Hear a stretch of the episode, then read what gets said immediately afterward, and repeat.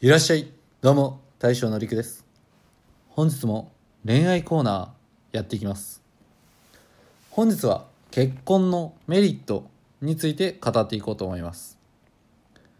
私大将のりく乾き物唯一の既婚者ということでこの結婚の話題に触れていくわけなんですけども結婚の形っていうのは人それぞれですのであくまで一概には言えませんが僕はメリットと思っていることをここでご紹介していきたいなと思います。では早速まず一つ目が大切な人がそばにいてくれるということです。これすごい大きいことだと僕は思っています。えなぜかと言いますと大切な人がそばにいるということは心の支えがそばにあるということです。心の支えがそばにあると何がいいかっていうとメンタルが強くなるんですよね。例えば僕が外で失敗してきても変わらずに愛してくれる女性が家で待ってるんですよ。そう思うと失敗も怖くなくなってくるんですよ。でここで言う失敗とは人間関係のことです。まあ大体の悩みっていうのは人間関係から来るそうですよ。その人間関係の失敗が怖くなくなったら新しいことにどんどんどんどんチャレンジしていけますよね。そう思うと大きくないですか？では次に子供を授かる準備ができるということです。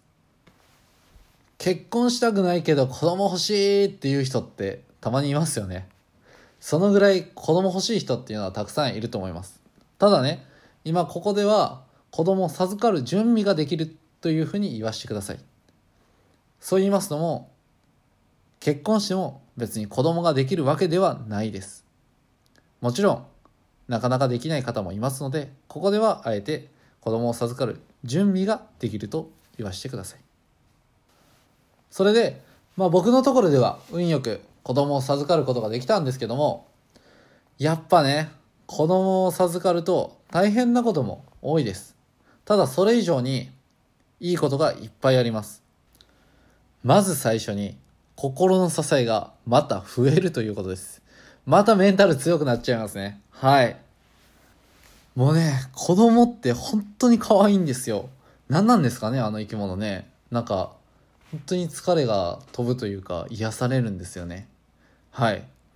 まあ、それで、まあ、子供ができるということは、親になるということです。ということで、子供を育てる立場になるということなんですけども、こっちはね、育てる立場かもしれませんが、同時にすごい自分の成長につながります。これは親の方、みんなわかると思うんですけども、もちろん子供の成長ってどんどんどんどんしていくんですよ。本当に早いんですよ。何なんですかね本当に吸収力すごいんですよねどこで覚えたっってくらい。もう見よう見まねでいろんなことを真似していくんですけども、まあ、人に教えるということは一番自分の勉強になるんですよね。子供から教わることもいっぱいありますよ。で子供も自分の真似するもんでねもっとかっこいいパパにならなきゃって思えるんですよね、まあ、そうやって自分を奮起させることができるんですよね。あとは楽しみが増えます。と言いますのも、子供の成長って親にとってはすっごい楽しいんですよね。もうどんどんどんどんさっきも言ったように覚えていくもんですから、しかもね、こういうことがあったよって聞くのすごい楽しいんですよ。ということは、2人3人って増えてったらどんどんどんどん楽しみが増えていくっていうことなんですよね。ああそう思うと子供っていっぱい欲しいんですけどね、まあ、うちはちょっと帝王切開なんでまあ、頑張っても3人までっていう感じにはなるんですけど、まあね、ちょっとそこは嫁の母体の様子を見て、